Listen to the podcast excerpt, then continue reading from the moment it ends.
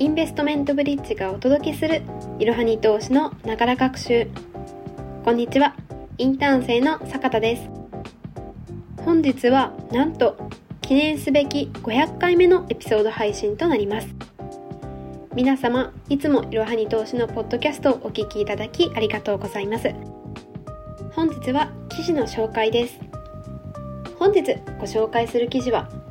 為替介入とは？目的や日銀の介入による効果を分かりやすく解説です。2022年9月22日に政府・日銀は急速な円安を抑えるための円買いドル売り介入を24年ぶりに実施しました。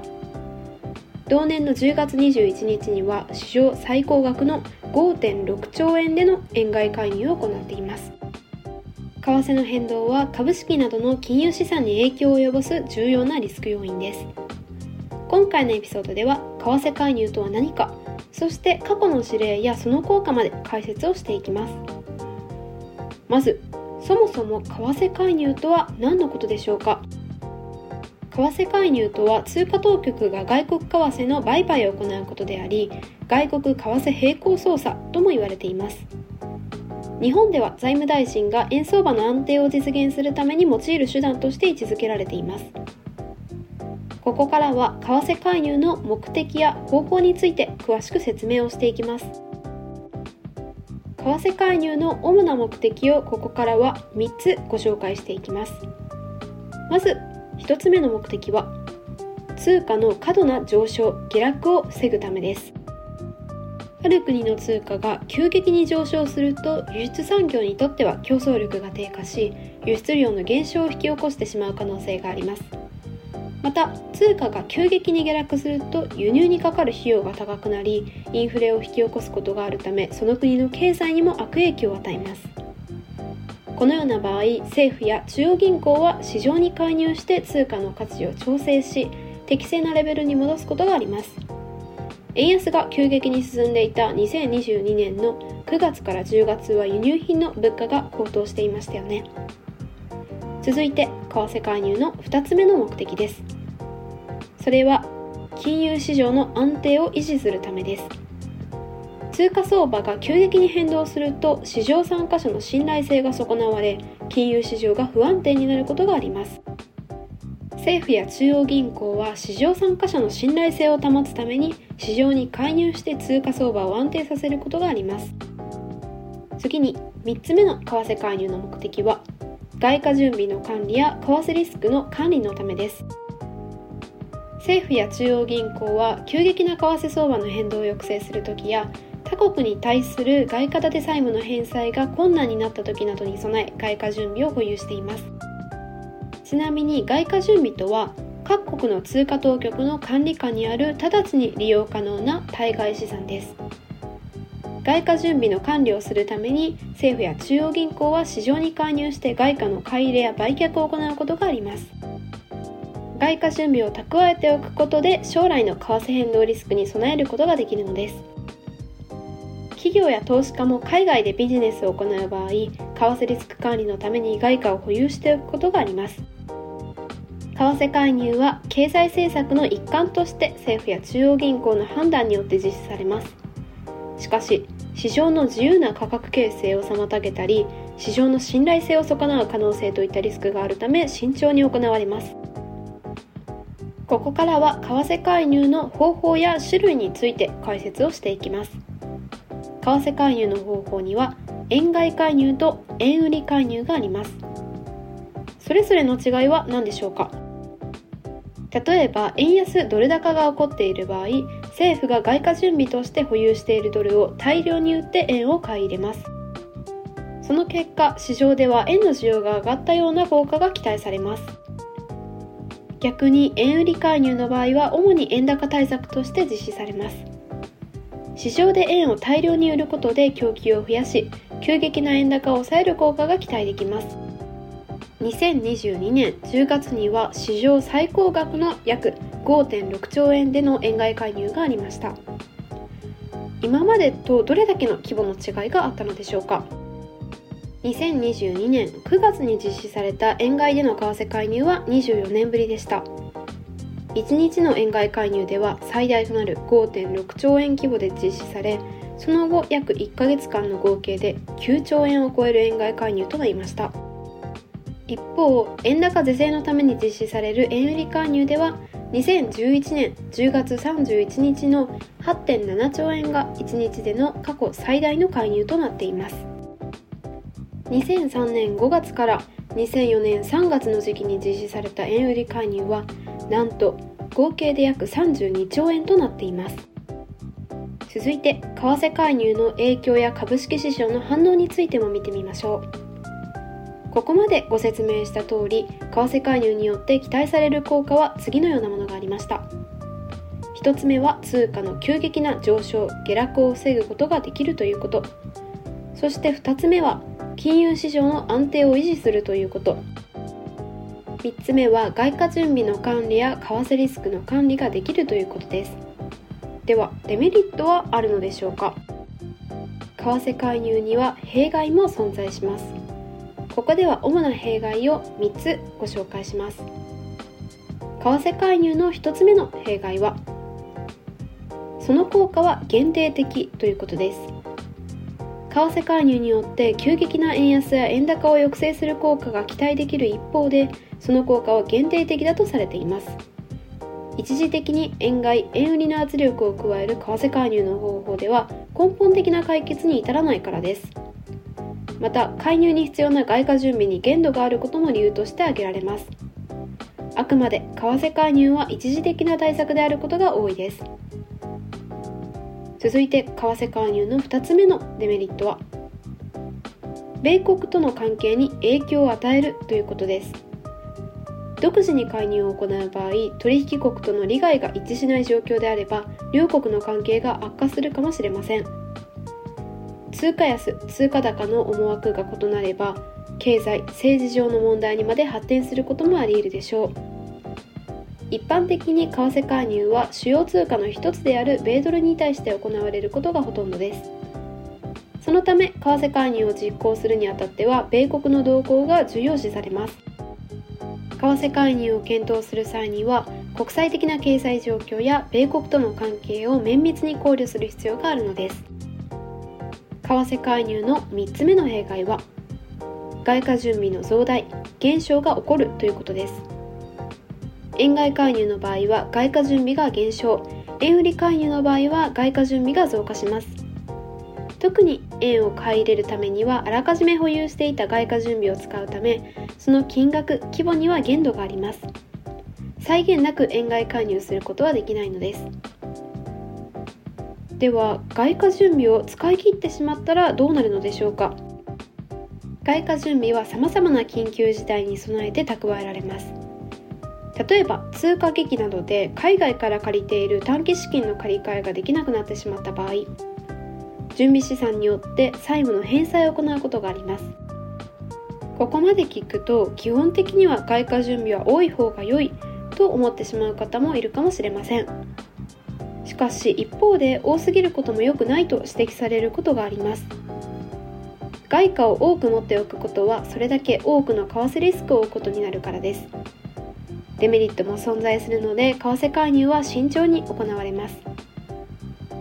為替介入が実施されれば株式市場にもその影響が生じます。具体的には円高メリットあるいは円安メリットで企業の株が多く売買されるなどの影響が出るのです。実際に2022年9月に実施された円買い介入の際には円安メリット株が多く売られたことで日経平均の下落が見られました。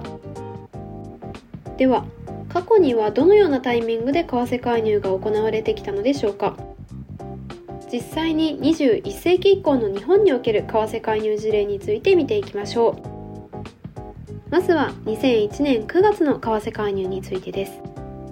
2001年9月にはアメリカでの9.11同時多発テロ事件を受けて為替介入が実施されました。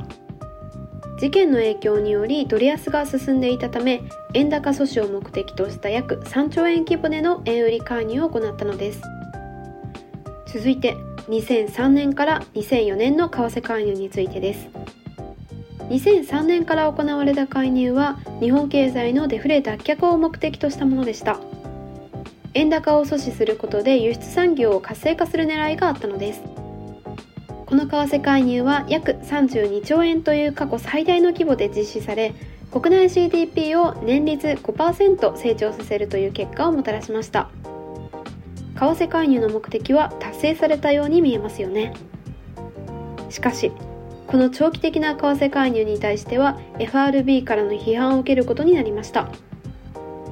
2004年3月16日がこの時期最後の介入が行われた日でした。続いての事例を見ていきましょう。続いては2010年から2011年の為替介入についてです。2010年から2011年には円売りドル買い介入が実施されその1度目の介入は2010年9月15日となっています。当時の最安値80円に迫っていた為替状況に対し円高牽制のための為替介入でした。当時はギリシャ危機に対するリスク回避の動きによって円高が進行していました。その時のニュース報道を私自身今でも覚えています。2度目の実施は東日本大震災を受けて円高が進行したタイミングでの実施でした。その後最高値を更新したことにより3度目以降の介入が行われました。続いて2022年の為替介入についてです。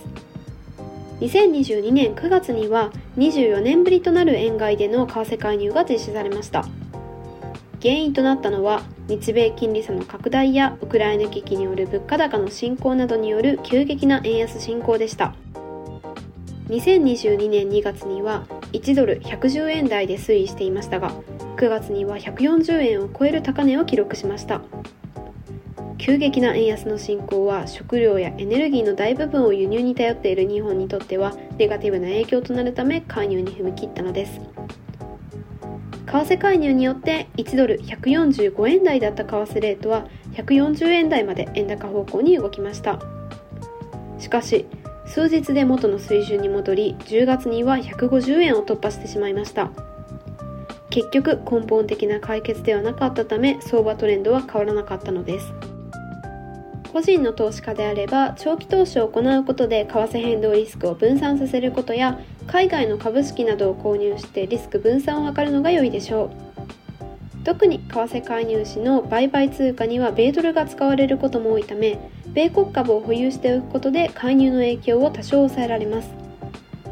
いろはに投資の記事では米国株投資の手数料の安いネット証券をご紹介しています。ぜひ概要欄の方から記事をご確認ください。本日のエピソードでは為替介入について解説してきました。このエピソードにおける重要なポイントとしては次の3つです。1つ目為替介入の主な目的は通貨の急激な上昇下落を防ぐため。2つ目為替介入には効果が限定的といったデメリットも存在する。3つ目為替の変動には長期投資や国際分散投資でリスクヘッジをするのが良い。このエピソードを聞いて投資を始めておこう。米ドルの資産を持ちたい。と思った方はまずは記事をご覧になってください。そして講座解説から始めてみましょう。本日の息抜き。皆さん本日は記念すべき500エピソード目の配信でした。いつもいろはに投資のポッドキャストをお聞きになってくださっている方々、誠にありがとうございます。そして今回初めて聞いてくださった方は、いろはに投資では他にも投資経済ニュースについてインターン生が分かりやすく対話形式でお伝えをしている投資ラジオという企画や投資初心者向けの対話形式企画臆病女子大生投資を決意するという企画も最近始まったのでぜひそちらも聞いてみてくださいね。今回は500エピソード目ということで改めていろはに投資というメディアとは何かということをお伝えしようと思います。いろはに投資のこのポッドキャストは2021年2月から配信が始まりました。初めは記事配信が中心でしたが徐々にコンテンツを増やしていきクイズ企画やアンケート企画経済のトレンドをいち早くお伝えする回もありました。そして今ではいろはに投資を運営する多くのインターン生によって投資ラジオなどのラジオ企画が配信されています。昔のエピソードも内容が詰まったものが多いので改めて投資について基礎を学びたいという方は昔のエピソードを遡るのもおすすめです。ウェブメディアであるいろはに投資は投資を身近なところからをコンセプトに様々な話題から投資やお金の知識を学ぶことができるメディアです。投資未経験者から個別株に投資されている方まで幅広い読者の方に有益な情報をお届けしています。いろはに投資では主に次の4つのテーマについて記事を執筆しています。まず1つ目は投資に関する基礎知識についての記事。2つ目は話題のニュースやトレンドなどの個別株投資に役立つ記事。3つ目は企業分析に関する記事。そして最後にライフステージに応じたお金に関する知識の記事ですどの記事も投資や経済の勉強そして人生に役立つ内容なのでぜひ概要欄の方からたくさんの記事を見てみてくださいこれからもいろはに投資をよろしくお願いいたします本日も最後までご視聴いただきありがとうございました。ぜひこの番組への登録と評価をお願いいたします。ポッドキャストのほか、公式 LINE アカウント、Twitter、Instagram、Facebook と各種 SNS においても投稿しているので、そちらもぜひフォローをよろしくお願いいたします。ローマ字で、アットいろはに投資です。また、株式会社インベストメントブリッジは、個人投資家向けの IR、企業情報サイト、ブリッジサロンも運営しています。こちらも説明欄記載の URL よりぜひご覧ください。